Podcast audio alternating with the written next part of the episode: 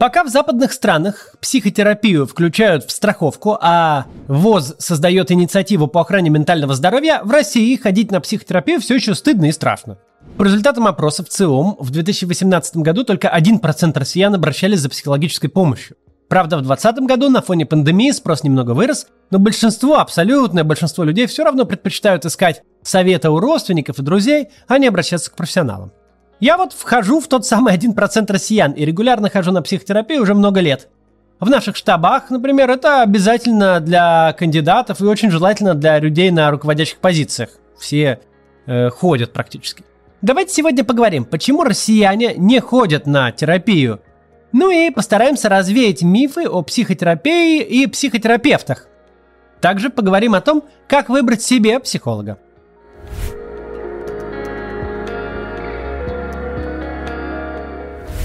Вообще в России не принято ходить не только к психологам и психотерапевтам, а вообще к любым врачам. Заботиться о своем здоровье и ходить на регулярные чекапы мы как-то не привыкли. Ну, если у человека разболелся зуб, вряд ли он сможет долго откладывать поход к стоматологу. А вот с изматывающей тревогой и душевной болью люди могут ходить годами и никуда не обращаться. Психотерапия в России сильно стигматизирована – Люди, которые делятся переживаниями и говорят о желании обратиться к психологу, часто сталкиваются с непониманием окружающих. У нас к такому часто относятся с пренебрежением. Типа, это просто лень. В наше время никаких психологов не было, и депрессий тоже. Нужно просто больше работать и меньше себя жалеть. Тем временем в 2018 году Россия оказалась на четвертом месте в рейтинге ВОЗ по числу самоубийств. Многие люди, которые сталкиваются с ментальными проблемами, даже не подозревают, что им нужна помощь. А если подозревает, боится ее получить. Кто-то говорит, как тебе может помочь другой человек, который ничего о тебе не знает и просто за деньги тебя выслушивает? Очень даже может. Это такая же профессия, как и любая другая. Этому можно научиться, если ты действительно хочешь помогать людям. Правда, учиться придется долго. Как минимум необходимо высшее психологическое или медицинское образование и дополнительное, длительное, более 500 часов обучения по психотерапии – а потом курсы, мастер-классы, повышение квалификации. Помимо этого, каждый психолог должен э, сам хотя бы год отходить на психотерапию. Да, у каждого психолога есть свой психолог. Это не шутка, а профессиональное требование. А еще нужно регулярно проходить супервизию, то есть консультироваться по своей работе у более опытного коллеги. Кстати, я говорю психолог, а не психотерапевт, потому что в России врачом-психотерапевтом может называться только специалист с высшим медицинским образованием. Тем не менее, специалист с высшим психологическим образованием и дополнительным обучением по психотерапии он может проводить не медицинскую, то есть разговорную психотерапию. В обычной жизни люди обычно употребляют термин психотерапевт, просто подразумевая специалиста, который проводит психотерапию. В международной практике так и есть, но Россия долгое время была изолирована от остального мира в сфере психологии и психотерапии. В СССР это считалось исключительно медицинской областью. Кроме психотерапевтов и психологов, есть еще психиатры. Они занимаются лечением психических расстройств и могут назначать таблеточки – если психолог считает, что вам стоит обратиться к психиатру, например, если он подозревает у вас тяжелую или среднюю форму депрессии, он порекомендует вам своего коллегу-врача. Это распространенная практика, и бояться этого тоже не стоит. Заставить вас идти к врачу или пить таблетки никто не может. Но вообще в этом нет ничего ужасного. Психиатр не страшнее какого-нибудь кардиолога или окулиста, и точно так же хочет вам помочь. И скорее всего, уже вскоре после начала лечения вам и правда станет легче. Некоторые говорят, что не хотят стоять на учете у психиатра. Это все отголоски карательной психиатрии в СССР. Тогда любого человека, обратившегося за помощью, автоматически ставили на учет. А это часто означало потерю работы и проблемы с жильем. Да, тогда человека могли просто уволить или выселить, или если становилось известно, что у него были психологические проблемы. Но практику постановки на учет отменили еще в 1993 году – Сейчас консультации у психологов и психиатров полностью конфиденциальные. Ни родственники, ни работодатель не узнают, что вы посещали психолога или психиатра, если вы сами не расскажете. Как же понять, что вам пора к психологу? Вообще существует негласная формула. Если вы задумались о том, не пора ли к психологу, значит пора. Чаще всего люди все-таки доходят до специалиста, когда понимают, что совсем не справляются со своей жизнью. Но ждать этого не обязательно. Вот, например, несколько стандартных запросов к психологу. У меня не получается сохранить отношения. Я не люблю свою работу, но не знаю, чем хотелось бы заниматься вместо нее. Я не умею отказывать людям и боюсь конфликтов. У меня ни на что нет сил. Я не вижу смысла в своей жизни. У меня постоянно меняется настроение, то смеюсь, то расстраиваюсь, раздражаюсь на близких, э, все злит, и такие качели утомляют. Я тревожусь по любому поводу. Еще можно ходить на терапию просто, в качестве профилактики. Это нужно, если у вас очень стрессовая или ответственная работа. Ну вот я так делаю. Но вообще запрос – это тема, над которой вы будете работать на психотерапии. Чаще всего причины этих проблем не лежат на поверхности, и чтобы избавиться от них, нужно провести определенную работу. Делать ее самостоятельно как минимум очень долго, а как максимум ни к чему не приведет. Обычно то, что нас беспокоит, находится в слепой зоне. Мы сами не видим причину проблемы и способа ее решения. Из-за этого иногда может казаться, что выхода вообще нет. Например, девушка встречается с теми, кто изменяет ей, обманывает и в итоге бросает. Она думает, что просто все мужики козлы. Но на самом деле у нее может быть негативная установка по поводу отношений, которую она увидела в родительской семье. Например, отец был неверен, а мать говорила, они все такие. Повзрослев, девушка влюбляется в тех, кто эту установку подтвердит. Не зря же она в нее верит. Психолог поможет распутать этот клубок, найти причину и, самое главное, изменить установку так, чтобы она больше не влияла на жизнь.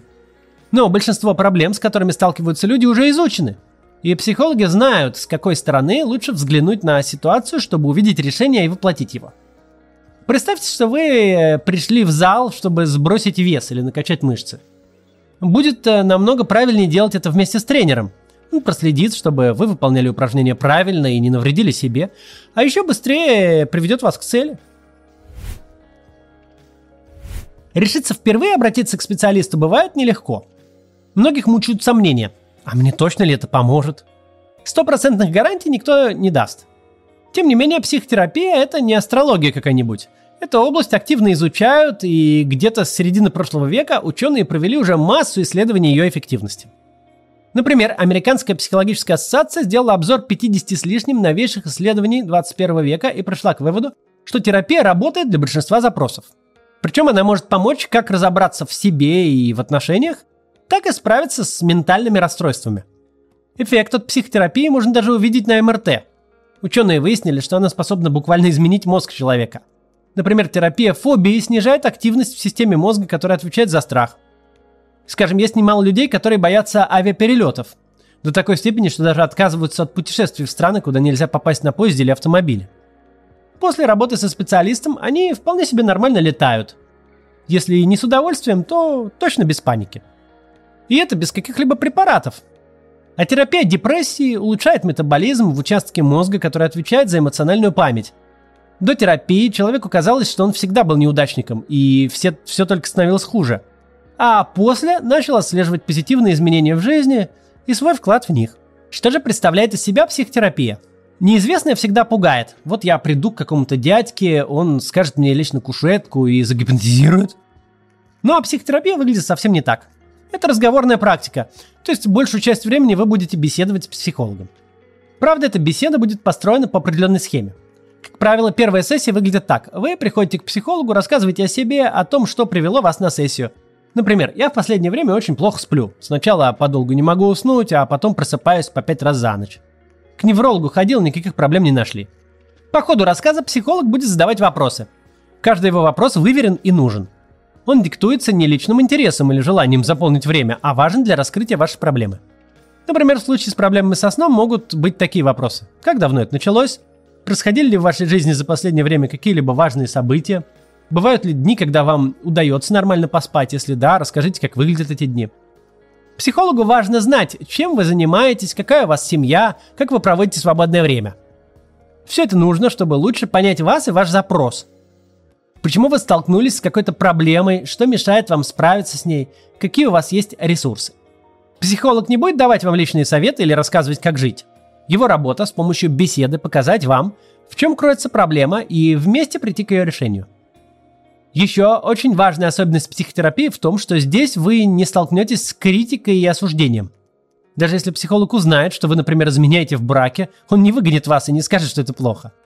Вместо этого вы будете вместе рассуждать, что привело к этой проблеме и как можно ее решить. Ну, если вы считаете это проблемой и хотите это обсудить.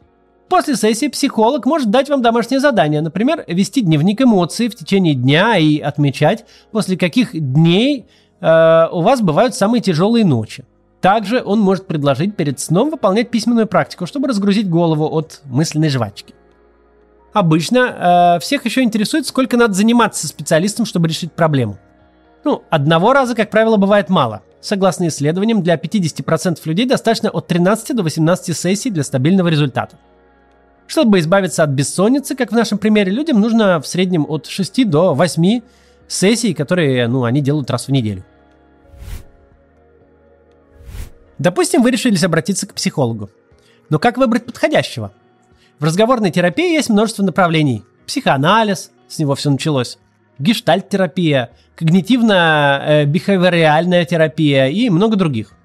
Направления отличаются взглядами и тематиками, где-то больше фокусируются на прошлом клиента, где-то на том, как он ведет себя сейчас, где-то психолог будет давать упражнения, например, вообразить себе что-то, где-то вы будете только беседовать.